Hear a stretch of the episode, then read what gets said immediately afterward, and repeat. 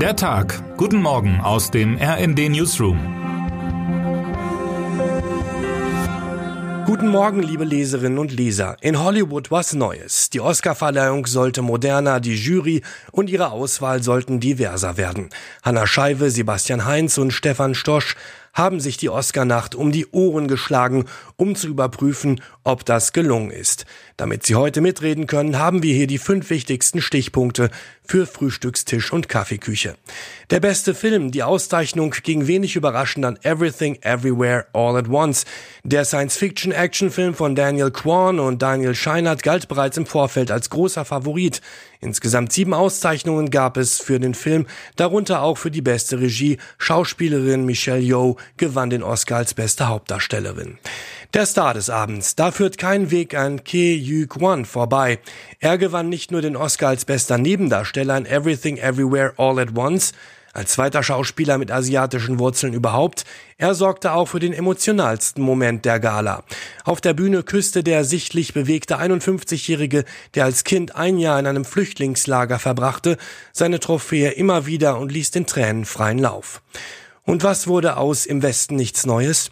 Für die deutsche Literaturverfilmung war es ein triumphaler Abend. Sie gewann gleich vier Oscars. Der Film von Regisseur Edward Berger wurde als bester internationaler Film ausgezeichnet. Preise gab es auch für Kamera, Szenenbild und Filmmusik. Der größte Aufreger blieb nach dem Ohrfeigen-Eklat im vergangenen Jahr tatsächlich aus. Die Nacht war so skandalbefreit, dass wir schon den Auftritt eines Esels als Ehrengast als kleines Aufregerchen durchgehen lassen wollen.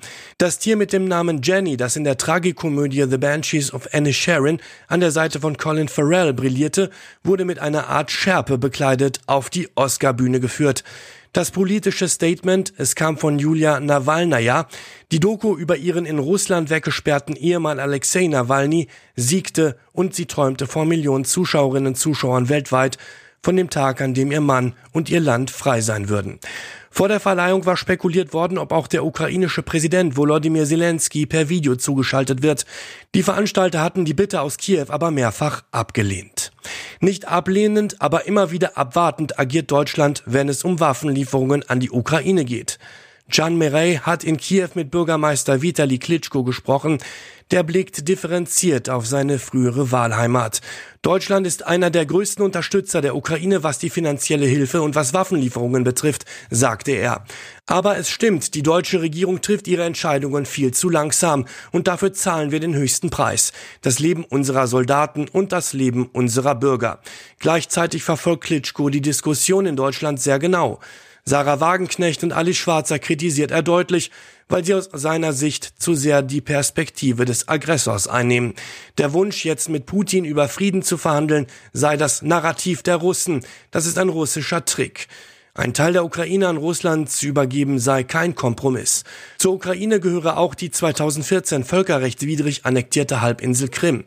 Die Krim ist ein Teil der Ukraine. Termine des Tages. Die Gewerkschaft Verdi hat für Montag an vier deutschen Flughäfen zu Streiks aufgerufen. Betroffen sind der Hauptstadtflughafen BER, Bremen, Hamburg und Hannover. Heute veröffentlicht das Stockholmer Friedensforschungsinstitut SIPRI seinen neuen Bericht zum Umfang der globalen Rüstungsexporte und Importe. Erstmals dürfte sich der vor einem Jahr begonnene russische Angriffskrieg gegen die Ukraine bemerkbar machen. Die britische Regierung stellt heute ihre neue Verteidigungs- und Sicherheitsstrategie vor.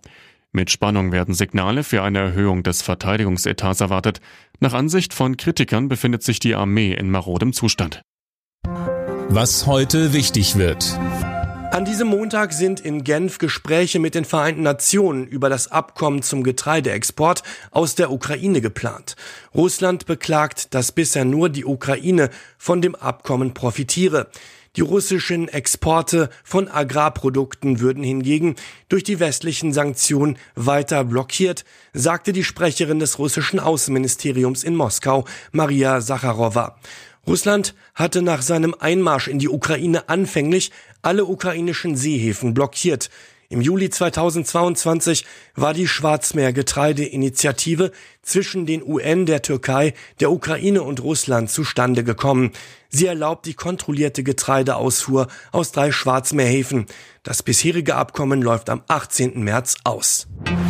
Und damit wünschen wir Ihnen einen guten Start in diese Woche. Am Mikrofon Tom Husse und Dirk Justes, Text Christian Palm. Mit rnd.de, der Webseite des Redaktionsnetzwerks Deutschland, halten wir Sie durchgehend auf dem neuesten Stand. Alle Artikel aus diesem Newsletter finden Sie immer auf rnd.de slash der Tag.